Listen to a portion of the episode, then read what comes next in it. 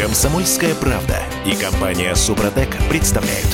Программа «Мой автомобиль». Всем привет, это радио «Комсомольская правда», я Дмитрий Делинский. Я Алена Гринчевская. И у нас на связи Юрий Сидоренко, автомеханик, ведущий программы «Утилизатор» на телеканале ЧЕМ. Юр, привет. Привет, очень рад всех э, услышать и увидеть. А, Сразу скажу, что в этой части программы у нас розыгрыш от компании Супротек. В конце четверти часа мы устроим викторину. Ну а прямо сейчас давайте говорить о резине. Я не знаю, например, какая у меня резина. Я просто не обращаю на это внимания. Она у меня направленная или не направленная. Тем не менее, эм, возникает такой вопрос. А что будет происходить с моей машиной, если я поставил направленную резину наоборот?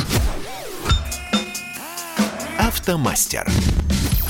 Итак, Юр, ну, давай разберемся сначала. А, Что такое направленная резина, чем она отличается от ненаправленной? А вот для чайников объясните, пожалуйста. Э, очень просто. Бывает разная резина, симметричным, асимметричным рисунком. И вот направленная, ну, как правило, это елочка, которая направляется вперед, как стрелочка. Ну, часто бывает. Но это бывают разные ситуации. Чем она отличается? Сбоку стоит стрелочка, написано rotation. Ну, у меня с английским плохо. Но, в принципе, направление движения, в котором она должна вращаться. Ага, то есть на шиномонтаже, э, когда мне перекидывают колеса или там э, перебывают меня, они должны обращать внимание вот на эту стрелочку и ставить правильно. Конечно, потому что там два колеса ставятся, стрелочка будет стоять снаружи, вы ее будете видеть, а два колеса по другой стороне, стрелочка будет стоять внутри, вы ее видеть не будете. То есть колесо будет развернуто в другую сторону. Но эта стрелочка фактически указывает а, направление вращения колеса. Я все Да, понимаю. да, да, да, Мгм. да. Вот стрелочка наз- указывает э, направление вращения. И ставить ее нужно именно так. Слушайте, ну вот пишут, э, честно говоря, в интернете, что если неправильно поставить вот такое колесо, то можно закончить плохо. Езда будет смертельно опасна. Так ли это? Ну, конечно, так, Ален. Естественно, это опаснейшая вещь. Это я вот сейчас говорю, то, что пишут в интернете. Я не знаю, кто это пишет, но там пугалок достаточное количество. Вот. Но на- начнем с того, начнем с первой пугалки, которая меня просто она позабавила немножко. Машина перестает хорошо тормозить. А а, да, мы понимаем, что вот, вот эта елочка протектора, она входит в соприкосновение с асфальтом э, в определенном направлении, и производитель этой резины рассчитывал на то, что она будет э, входить в соприкосновение с асфальтом именно в этом направлении, никак иначе. Да, но только вот эта елочка, скорее всего, она делается для того, чтобы э, предотвратить аквапланирование. А на торможение фактически она не влияет. На торможение влияет дорожное покрытие, которое как есть. Если будет песок, машина будет хуже тормозить. Если будет вода, тоже машина будет по-другому тормозить. То есть направление елочки на протекторе на торможение никак не И на влияет. тормозной путь тоже, да, абсолютно. Э, Ну, э, влияет, но дело все в чем, я объясню. Он будет несколько меньше. Несколько меньше. Но это можно установить только если поставить датчики и вот совершенно в одинаковых условиях разогнаться с одинаковой скоростью, одинаково нажать на тормоз и остановиться. То есть при обычном использовании, ну, вы этого даже не заметите. Просто там пишут в интернете, что она вообще перестает тормозить машина. Ну, это не так. Она будет тормозить и практически одина- одинаково. То есть разницы вы не, не почувствуете. Хорошо, что с управляемостью машины? Э, Управляемость машины тоже пугалка, Э, причем конкретно управляемость машины от рисунка не зависит. Э, Направленность в какую сторону. Если мы говорим про сухую дорогу, ну и даже про влажную дорогу, на которых луж нет. То есть э, машина будет ехать нормально, конечно, если не, учи- не учитывая, что вы там не участвуете в кольцевых гонках, на которых там надо разгоняться до 200 км в час, или там не вваливайте на автомобиле там нормальную скорость, Э, то есть по мокрым дорогам. То есть управляемость не, не изменится, то есть она будет одинакова, как бы вы ни ехали. Если, конечно, вы не попадаете в лужу, но это второй вопрос, это как бы отдельная тема. Мгм. В итоге, если я попадаю в лужу на неправильно установленной направленной резине, то, в общем, э, та- вот там, как раз там кирдык наступает. Вот, вот это как раз очень интересный вопрос. Я смотрел исследования нескольких э, марок как сказать, резины, да, ну, концернов, которые производят резины, специально смотрел исследование. Меня даже на одно приглашали, то есть мне там показывали презентацию, как это все дело происходит. Да, действительно, то есть э, рисунок направленной резины сделал на то, чтобы она носом начинает цеплять, втыкается в лужу, грубо говоря, в воду, и потом начинает ее раскидывать по бокам. То есть специально сделано так, чтобы увеличить пятно контакта с э, поверхностью под колесом. То есть она как бы разгребает воду. Естественно, если будет э, поставлено колесо в другую сторону, то, естественно, вода будет сгребаться под колесо. Ну, как бы оно будет захлестываться под него. И, по-хорошему, при движении по луже, причем на скорости, ну, и лужа должна быть довольно продолжительная, то есть, как бы вы, вы почувствуете разницу. Машина начнет аквапланирование. Вы попадали на аквапланирование? Не, ни разу в жизни. Вот, я попадал на своем УАЗе, потому что у меня резина широкая, и э, когда попадаешь в хорошую большую лужу, ты чувствуешь, что у тебя руль начинает плыть. То есть ты над дорогой едешь. Не по дороге, а над дорогой. На какие-то миллиметры, но над дорогой. Вот то же самое произойдет э, с машиной, у которой неправильно установлена направленная резина. Но, опять же, это зависит от скорости, на которую вы влетели в лужу. Если вы въезжаете на скорости, которая, в принципе, там 60 км в час, то это заметно не будет. Потому что она не, не, успеет, не успеет начаться аквапланирование. Просто не успеет. Вот если на сотки влететь в лужу, тогда да.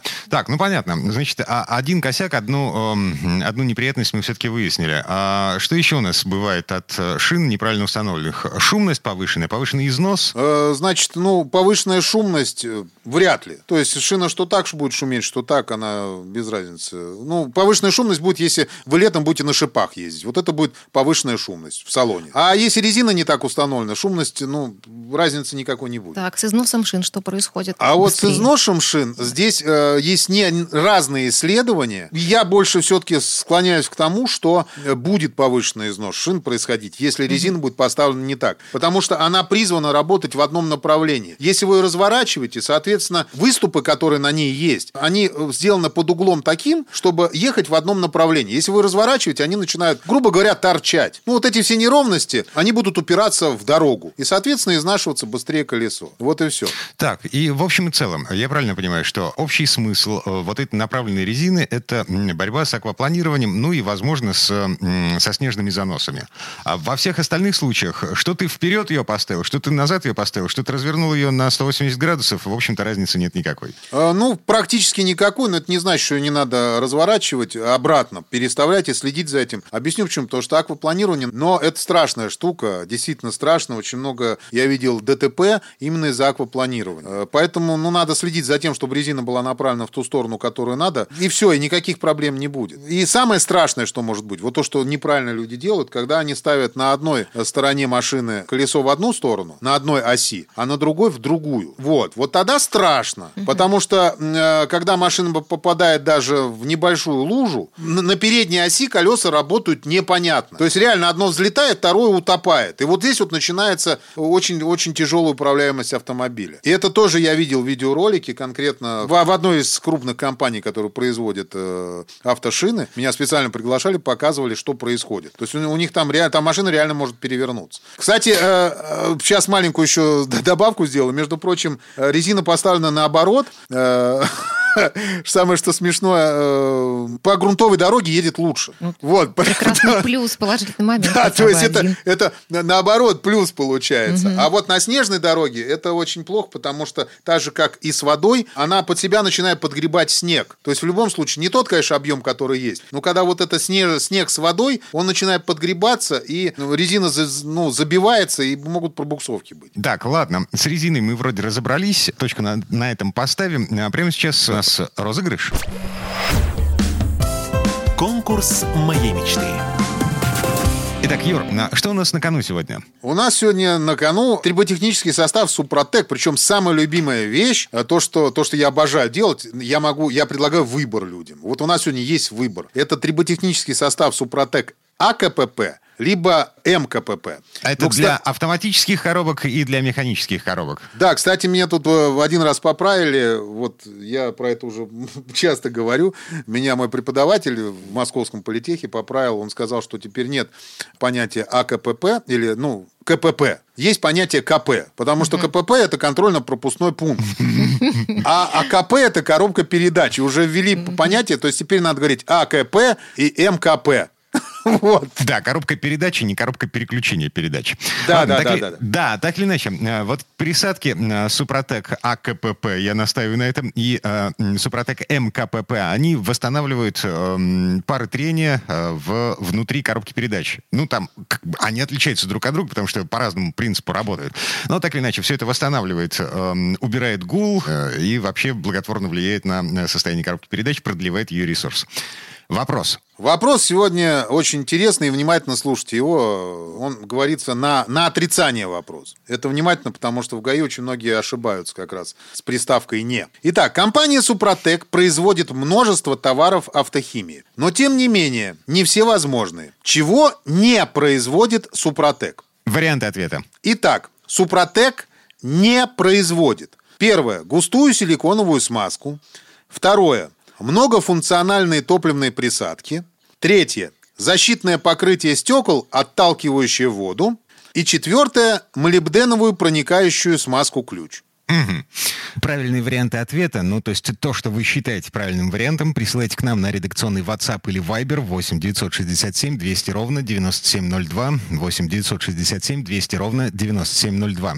Ответы мы принимаем до конца этого часа, ну и поскольку приз у нас снова один, победитель тоже будет один, давайте договоримся, что приз достанется тому, кто пришлет правильный ответ третьим по счету. Ну, просто потому что сегодня среда. Имя победителя, как обычно, в следующий понедельник. И здесь есть важное объявление. С 1 июня, с началом лет, программа «Мой автомобиль» будет выходить в эфир в 7 утра. Ну а что касается розыгрыша, то все подробности на сайте suprotec.ru. Спонсор программы ООО «НПТК Супротек». Ну что, все формальности соблюдены. А, Юр, спасибо большое. Спасибо. Большое спасибо. Юрий Сидоренко, автомеханик, ведущий программы «Утилизатор» на телеканале ЧЕМ. А, а, Мы вернемся в эту студию через пару минут. Ну а в следующей части программы будем говорить о новом русском французе. Рено Каптюр показали общественности на днях. Послушаем, что думают по этому поводу Андрей и Олег Осиповы, редакторы портала осипов.эксперт.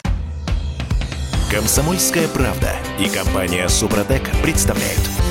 Программа «Мой автомобиль». Но мы снова в студии радио «Комсомольская правда». Я Алена Гринчевская. Со мной на связи Андрей и Олег Осиповы, редакторы портала осипов.эксперт. Андрей Олег, я вас приветствую. Добрый день. Здравствуйте. Я надеюсь, что у вас, коллеги, в Москве все хорошо. А, Давайте поговорим в этой части вот о чем. А, Как нам всем известно, мы все еще в режиме самоизоляции, где-то уже полегче, где-то все еще сложно с этим. А, Но если говорить об автосалонах, то они все еще а, закрыты, насколько я понимаю. А Онлайн-презентации автомобилей стали таким уже массовым и вполне себе рядовым явлением. А, Проходят они без а, людей, без журналистов, как я понимаю. И вот буквально а, недавно а, прошла достаточно громкая презентация Рено Каптюр, о котором а, мы сейчас а, поговорим.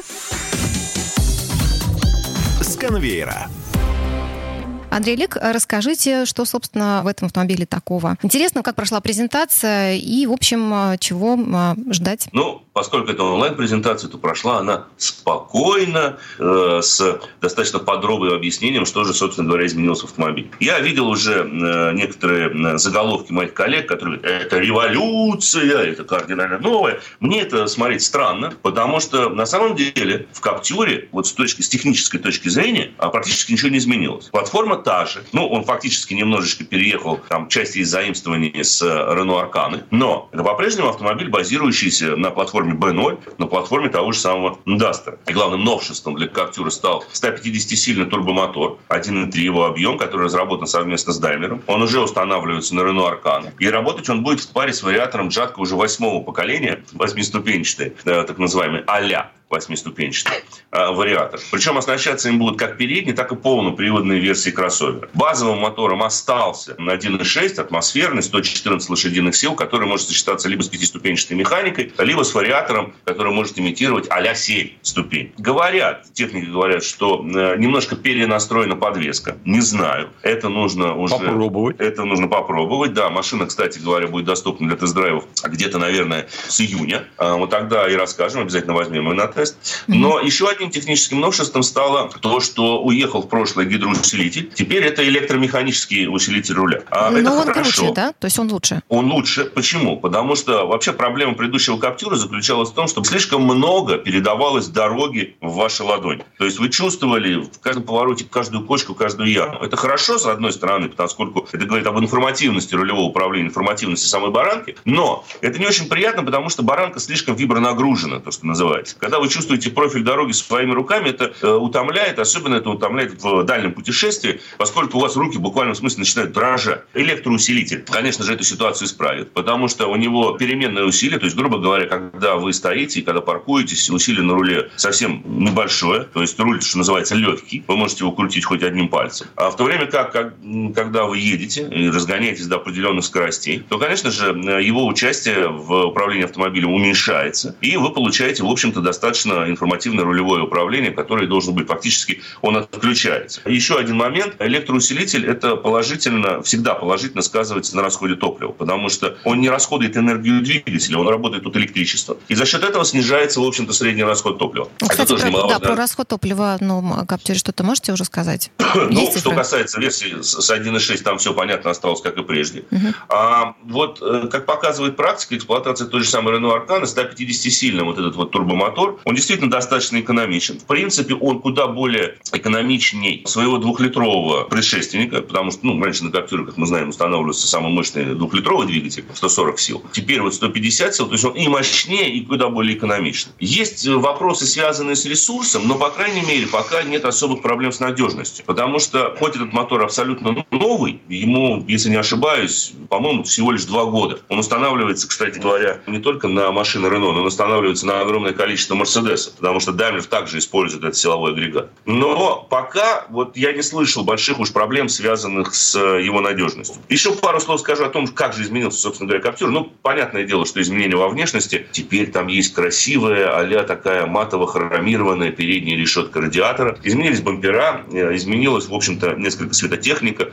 А внутри абсолютно другая центральная э, консоль. Она, ну, не позаимствована у Арканы, что хорошо, потому что она не полностью сенсорная. Там есть нормальный крутящийся переключатель, так сказать, регулировка громкости. Э, самое интересное, что, наконец-таки, машина получила мягкий пластик. Ну, как говорят, потому что пока пощупать было нельзя, презентация была онлайн. Рулевая коронка регулируется не только по высоте, но и по вылету, причем во всех комплектациях, включая базовые. Угу. А руль а, подогревается, кстати, Андрей? А, руль подогревается, угу. да, есть такая, но это уже опция. Угу. То есть базовой комплектации подогрева руля нет. Но есть еще более удобное расположение подстаканников, потому что подстаканники на старом Каптюре, как на Дастере, это просто беда. Они расположены были в нижней части центральной консоли, туда ничего решительно поставить было невозможно, они были очень узкими. Теперь они наконец-таки переехали на тоннель, разделяющий водителей и пассажира, и они стали более емкими. Появился центральный подлокотник, который регулируется а, по вылету, то есть его можно сдвигать. Но и все версии теперь оснащаются дистанционным пуском двигателя, а в топовой версии машина оснащается системой кругового обзора. И также появилась система мониторинга слепых зон, обогрев фасонок омывателя и лобового стекла.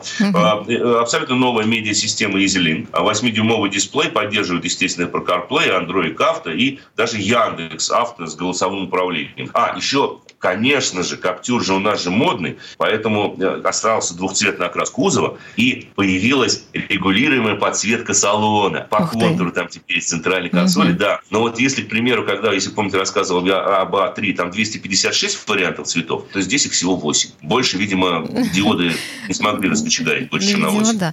А, Андрей Олег, а такой вопрос. А, когда, а, в общем, начинается старт продаж, и во что выльется все это удовольствие новый Renault Captur? Продажи уже стартуют. Как только машина презентовалась, вы онлайн уже можете заказать. Угу. Базовая версия стоит, и вот это грустно, больше миллиона рублей. Миллион двадцать тысяч. Угу. Это удорожание по сравнению с Каптюром предыдущего поколения, который стоил от 960 тысяч. Сейчас вы можете, кстати говоря, приобрести так называемую топовую версию Edition One. Это э, турбированный двигатель, вариатор и э, оригинальная отделка салона. Там есть такие синие вставки, она идет в таком синем цвете. Но и цена 1 миллион 440 тысяч за переднеприводный вариант и 1 миллион 515 тысяч за полноприводную версию. А другие версии э, и модификации кроссовера начнут продаваться уже только в июне. Угу. Спасибо за подробный рассказ. А сейчас давайте обратимся к нашему э, смс-порталу, куда, напоминаю, слушатели могут присылать свои вопросы на номер плюс семь девятьсот шестьдесят семь двести ровно девяносто семь ноль два. Вопрос от Вероники хотелось бы мне вам задать. Он не связан угу. а, с презентацией автомобиля, но связан с другой, не менее важной темой. Так Вероника спрашивает, иду оформлять ОСАГО, нужно ли мне оформлять техосмотр? Пока не нужно. Вот в нынешних условиях было разъяснение, в том числе Российского союза автостраховщиков. Они сказали, что сейчас полис ОСАГО можно оформить, не получая э, там техосмотра или, там, грубо говоря, эту диагностическую карту. До конца этого года. Это связано с тем, ну, элементарно, просто сейчас негде пройти, негде получить диагностическую карту, автосервисы по-прежнему закрыты. А те, которые открыты, работают, скажем так, полулегально, и никаких карт на самом деле не выдают. Поэтому Вероника может легко отправиться, да даже никуда отправляться сейчас не надо, лучше зайти прямо на сайт и в электронном виде оформить этот полис ОСАГО. Ну, на всякий случай его распечатать и возить с собой. Если позволите, несколько слов об автомобилях, с которыми мы скоро прощаемся. Очень быстро. И давай сегодня о недостатках только. Давайте. О недостатках? Только о плохом. Вот сегодня только у меня настроение сегодня такое. Только о плохом. Штрафов много получал недавно. Только о плохом. Я, между прочим, на мультивене, на новом 6.1... Ни одного не получил? Нет, пока, слава богу, нет. Я не знаю, надо будет еще проверить. Так вот, первое, что это разъемы USB нового типа. Пока там не предлагается э, переходников. А они необходимы. А их нужно покупать а, где-то, ну, заказывать будет отдельно, судя по всему. Отдельно. Да, конечно, либо отдельно, либо вы можете купить, конечно, где угодно, что сейчас работает. И второе, расход топлива. Заявленный должен быть примерно 6,6 в городе 8,1. У меня он, несмотря на то, что я езжу в смешанном режиме, то есть достаточно много помкат, но и по городу толкаться пришлось. Он составляет сейчас этот расход 9,4 э, литра на 100 километров. Многовато. Да, многовато в сравнении с заявленной экономичностью. Но я немножко попробовал систему полного привода, она работает весьма адекватно. И кроме того, можно нажать кнопочку и заблокировать задний межколесный дифференциал. Кому-то это будет полезно в дороге. Как будто кто-то направится на бездорожье или на охоту. Ладно, а теперь расскажи о недостатках Citroёn. C5 Aircross, обращаемся с ним. В целом впечатление положительное, недостатки, как и обещал. Но прежде всего они связаны с электроникой. Меня искренне раздражает. Ну вот, допустим, вот, Ален, я не знаю, слушаете ли вы музыку в своем автомобиле? Конечно, радио? регулярно. Да, я, допустим, очень часто, я радио не очень слушаю, я слушаю музыку с телефона угу. и подключаю его по протоколу через Bluetooth. Так вот, эта машина категорически не хочет этого запоминать. Всякий раз, когда я глушу и завожу ее снова, она переключается на радио. Я, конечно, понимаю, что мы с вами работаем на радио,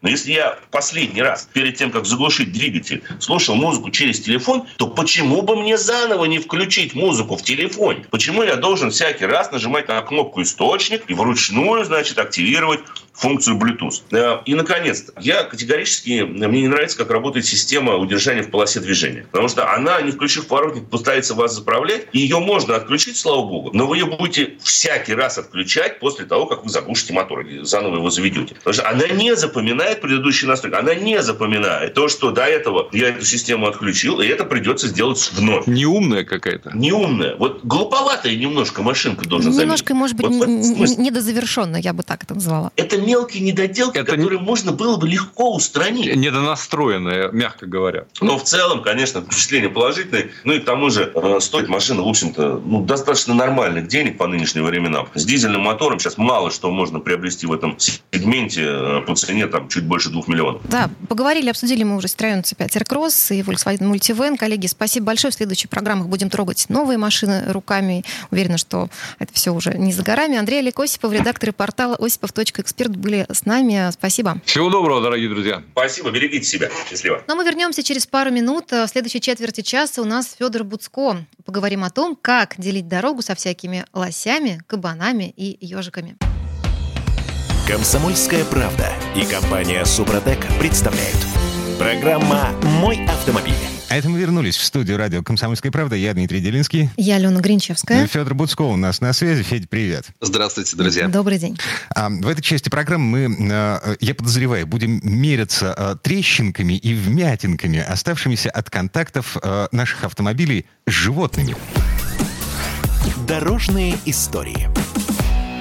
Итак, ну вот я лично, тфу тфу тфу в ДТП с участием животных ни разу в жизни не участвовал, но моя бабушка в свое время, где-то лет, наверное, э, 40 назад. Вот, хвасталась на всю деревню тем, как перебежала дорогу лосю. Она была за рулем автомобиля. Да, естественно. Mm-hmm. Наш семейный запорожец ушастый. Вот. И она показывала трещинку, которая осталась на заднем фонаре от контакта с копытом лося. Так трогательно. Ну, это Маленькая хорошо, хорошо разошлись, учитывая, что масса живо, э, запорожца и масса такого взрослого уже лося, они, в общем, близки друг с другом, то, ну, я думаю, что бабушке очень повезло. Ну, в общем, да. То есть она ехала достаточно быстро, чтобы проскочить мимо этого лося в тот момент, когда он прыгнул через проезжую часть, через машину и, в общем, только копытом задел задний фонарь. Надо сказать, что у нас в Ленинградской области регулярно происходит ДТП, аварии, точнее, с лосями в том числе. Господи, кто только да. на дороге не выходит? Медведи, кабаны, вот, Слушай, вот ну, это понимаешь, все. ДТП с животным, ДТП рознь. Одно дело это, не дай бог, конечно, собака либо кошка, другое дело лось. Правда, Федор? Да, конечно. И вообще, по статистике, у нас порядка 400 тысяч случаев наезда на животных в год. И ведь это только те случаи, которые зарегистрированы. То есть каждый раз, когда кто-то сбил там зайчика, столкнулся с куропаткой, все это ведь э, не попадает... Не дай бог с ежом еще столкнулся на дороге. Это же вообще кошмар какой-то ужас. Ну, тут много комичных историй. Я не знаю, у меня есть, например, знакомый, который живет в такой сельской полевой Франции, и он регулярно сбивает зайцев. Не специально, они бросаются ему под колеса. И вот а, он их просто берет с собой, вот берет прям, выходит, берет за уши вот этого сбитого, подбитого зайца, кладет его в багажник, и дома у него есть большой специальный холодильник, в котором зайцы. Он их сам там освежевывает, шкуру снимает. Чудесная говорит, ну, что, Сбил, сбил и сбил. Ну что же, что же ему валяться, значит, зачем же это надо уж?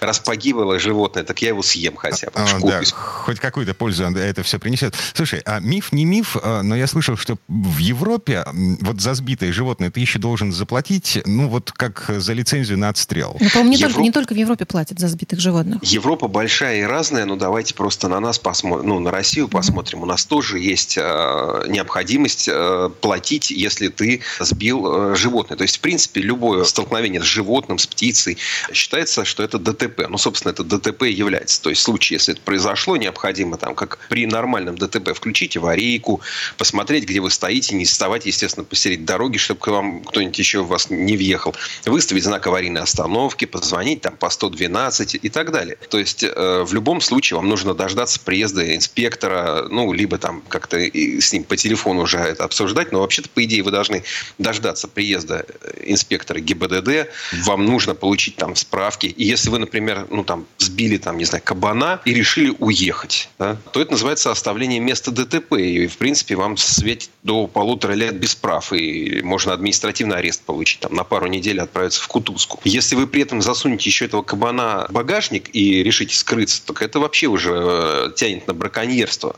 И тут э, вплоть до уголовной э, ответственности может наступить. Ну, как же ваш Поэтому... знакомый во Франции, который сует уши зайцев несчастных? А, потому что Франция не Россия. Я не знаю, как это выглядит с точки зрения французского закона, но вот у него есть просто опыт.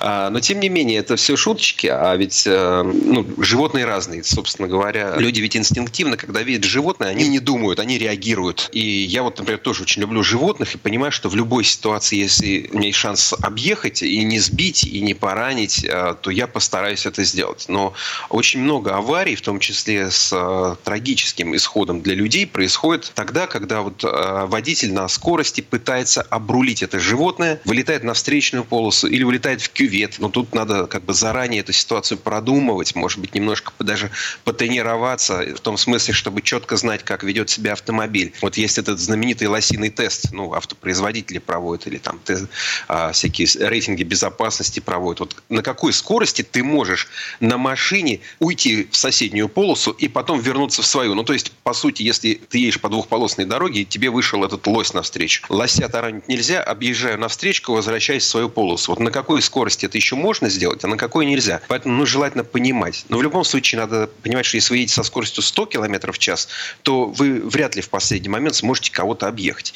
И тут есть такое правило, уж да простят меня любители животных, к которым я, собственно, и себя тоже отношу. Если у животного центр тяжести, центр массы находится выше бампера автомобиля, как, например, у оленя, лося, лошади, коровы и так далее. Когда вы его на большой скорости собьете, он прилетит вам в салон. Таких животных сбивать никак нельзя, потому что ну, слишком опасно. Таких надо стремиться изо всех сил, как угодно, там, по касательной, боком, ну, хоть как-то, но объехать.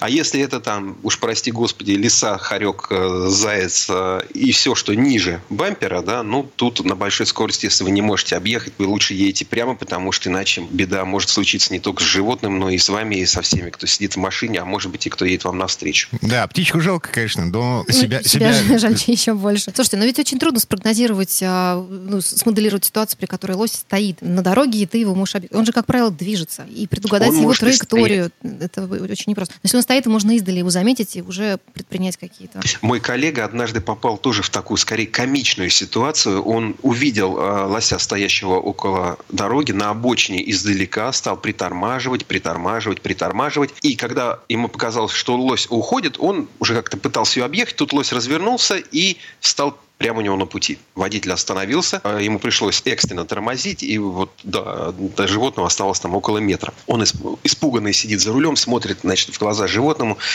смотрел, смотрел и почему-то решил погудеть. А лось отреагировал внезапно, он ударил а, копытом ему в фару и ушел в лес. Фара была разбита. Ну, хорошо, фару можно поменять. Это не так страшно. Это действительно уже... Тут не нужно останавливаться, вызывать, наверное, ГИБДД, там, устанавливать виновника там, и так далее. Кстати, страховые компании покрывают такие случаи? Я представила ну, страховые... себе причину. Лось разбил Со... копытом фонарь. Э, если у вас каска, у вас э, каска за это, естественно, заплатит. Если угу. у вас ОСАГО, то никто не заплатит. И, кстати, еще такой момент. Действительно, у нас тоже надо платить э, за там, сбитых животных. Цены разные. То есть, есть какие-то редкие, дикие животные. Там может быть и 100 тысяч рублей, и больше. Но за там, бедную лису э, или там, э, зайца вас попросят там, буквально пару сотен. То есть, это рублей, не тысяч. Да? То есть, это, это, не, это недорого. Но, тем не менее, нужно это все оформлять. И ну, нужно устанавливать виновника. И вот еще возвращаясь к вопросу страховки, ведь бывают не только дикие, бывают еще домашние животные. И тут, тут тоже ну, достаточно сложный момент. В смысле, есть что... какая-то разница, если, допустим, да, корова или лось? Например, если корова вышла на дорогу, и у этой коровы есть хозяин, его можно установить, то, в принципе, я могу подать иск против хозяина на возмещение ущерба. Да, тут тоже двоякая ситуация, и каждый раз здесь нужно разбираться. По сути, э, у водителя фактически нет шансов отсудить э, деньги за то, что кто-то не досмотрел за своей коровой, она вышла на дорогу. Теоретически эти шансы есть, но тут лучше, конечно, договариваться с хозяином животного как-то по-человечески. Такой еще вопрос. Буквально недавно был случай в Новгороде, может быть, читали про водителя внедорожника, который сбил утку с утятами. Они переходили дорогу. То ли не заметил, то ли намеренно это сделал. непонятно. Я так поняла, что там уже оформили эту всю историю как ДТП, а вот потому что несколько утят все-таки погибли, а зоозащитники вообще настаивают на том, чтобы завести на это водителя уголовное дело. Если человек,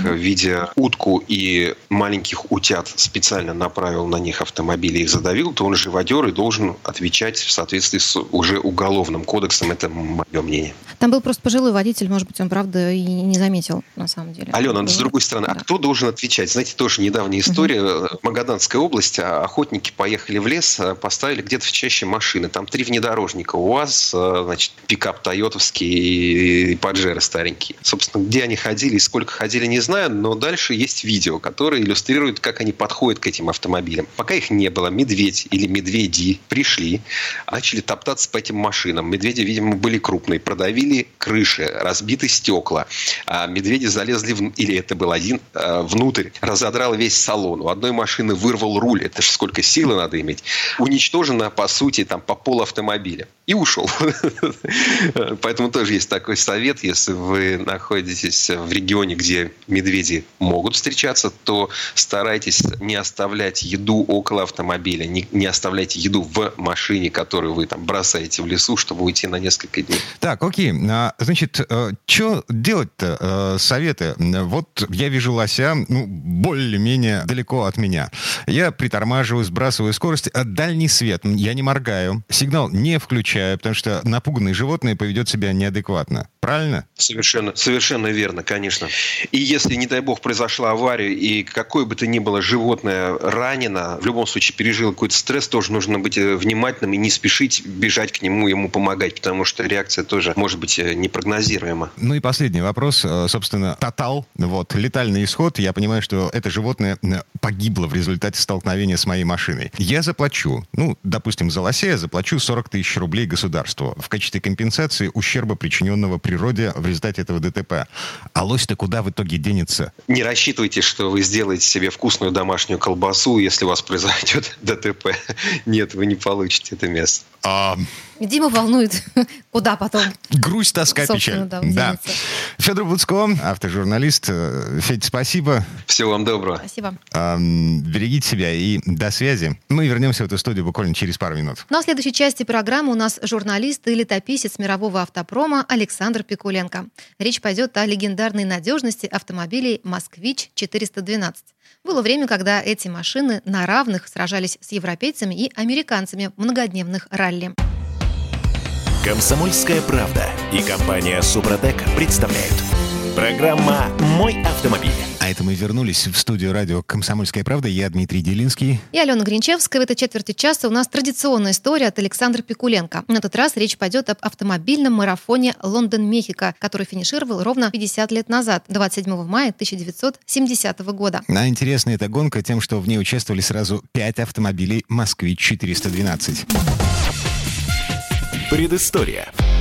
Полвека тому назад английским таблоидом Daily Mirror был организован грандиозный супермарафон Лондон-Мехико. Эта гонка должна была стать своеобразным межконтинентальным мостиком между британской столицей, где в 1966 году прошел чемпионат мира по футболу. Здесь последний раз победила английская сборная. И главным городом Мексики, где должно было пройти очередное мировое первенство. Соответственно, старт пробегу был дан на стадионе Уэмбли 19 15 апреля 1970 года. А финиш состоялся на стадионе Ацтека в Мехико 27 мая. Преодолев 25 810 километров дистанции, его достигли 23 автомобиля из 96 стартовавших в Лондоне. Что примечательно, среди них не было ни одной машины итальянских и шведских производителей, ни одного Porsche, всего по одному из пяти Мерседесов, шести Ситроенов и 12 Peugeot. Зато были три советских москвича а лучшим из них стал финишировав в 12-м автомобиль с номером 28 на борту, в экипаже которого были водитель-испытатель АЗЛК, мастер спорта международного класса Юрий Лисовский, таксист из Вильнюса, мастер спорта Леонтий Потапчик и его коллега, шофер Львовского таксомоторного парка, мастер спорта международного класса Эдуард Бажен. Швед Гуннар Пальм, штурман легендарного Ханну Миккола, который и выиграл эту гонку за рулем Форда Эскорт, сказал журналистам еще в Лиссабоне перед пересечением океана. В Мехико финишируют только самые надежные и крепкие машины. А среди них назвал и русские москвичи. Как в воду Атлантики глядел. Особую значимость и ценность столь успешному выступлению придавало то, что наши автомобили были практически серийными. Так решили во внешнеторговом объединении «Автоэкспорт», которое представляло представляла в этом марафоне Советский Союз. Таким образом, предполагалось поднять престиж марки «Москвич», особенно на южноамериканском рынке, и увеличить сбыт. Хотя в это время и так почти 70% собранных в Москве машин уходило за рубеж. Но, как бы там ни было, переделки были минимальными. Усиление кузова и увеличение его сварных точек, установка защиты картера, каркаса безопасности и ремней, дополнительного бензобака и рессор от универсала. По сравнению с тем, что делали со своей техникой другие, это это действительно стандартная машина. Самое же главное в раллийном автомобиле деталь – двигатель Уфимского моторного завода. Его никоим образом не модифицировали. Только тщательно собрали и обкатали. После чего он показал мощность в пределах 80 лошадиных сил. Особое внимание уделили сборке. Марафонские москвичи строили как дорогие штучные лимузины ручной работы. Сначала подбирали детали в пределах допусков. Затем тщательно собирали, обкатывали, разбирали, дефектовали и только потом собирали окончательно. Были установлены более надежные импортные детали, такие как подшипники, поршневые кольца и сцепления. По всему маршруту боевые автомобили сопровождали две технички, загруженные под завязку запчастями универсалы «Москвич-427». Бюджет советской команды составил всего 40 тысяч долларов. Для сравнения, «Форд», который выиграл гонку, потратил около миллиона. «Эскорт», победивший в марафоне, был оснащен пятиступенчатой коробкой передач, двухлитровым мотором от более крупной модели Картина GT и задним мостом от нее же.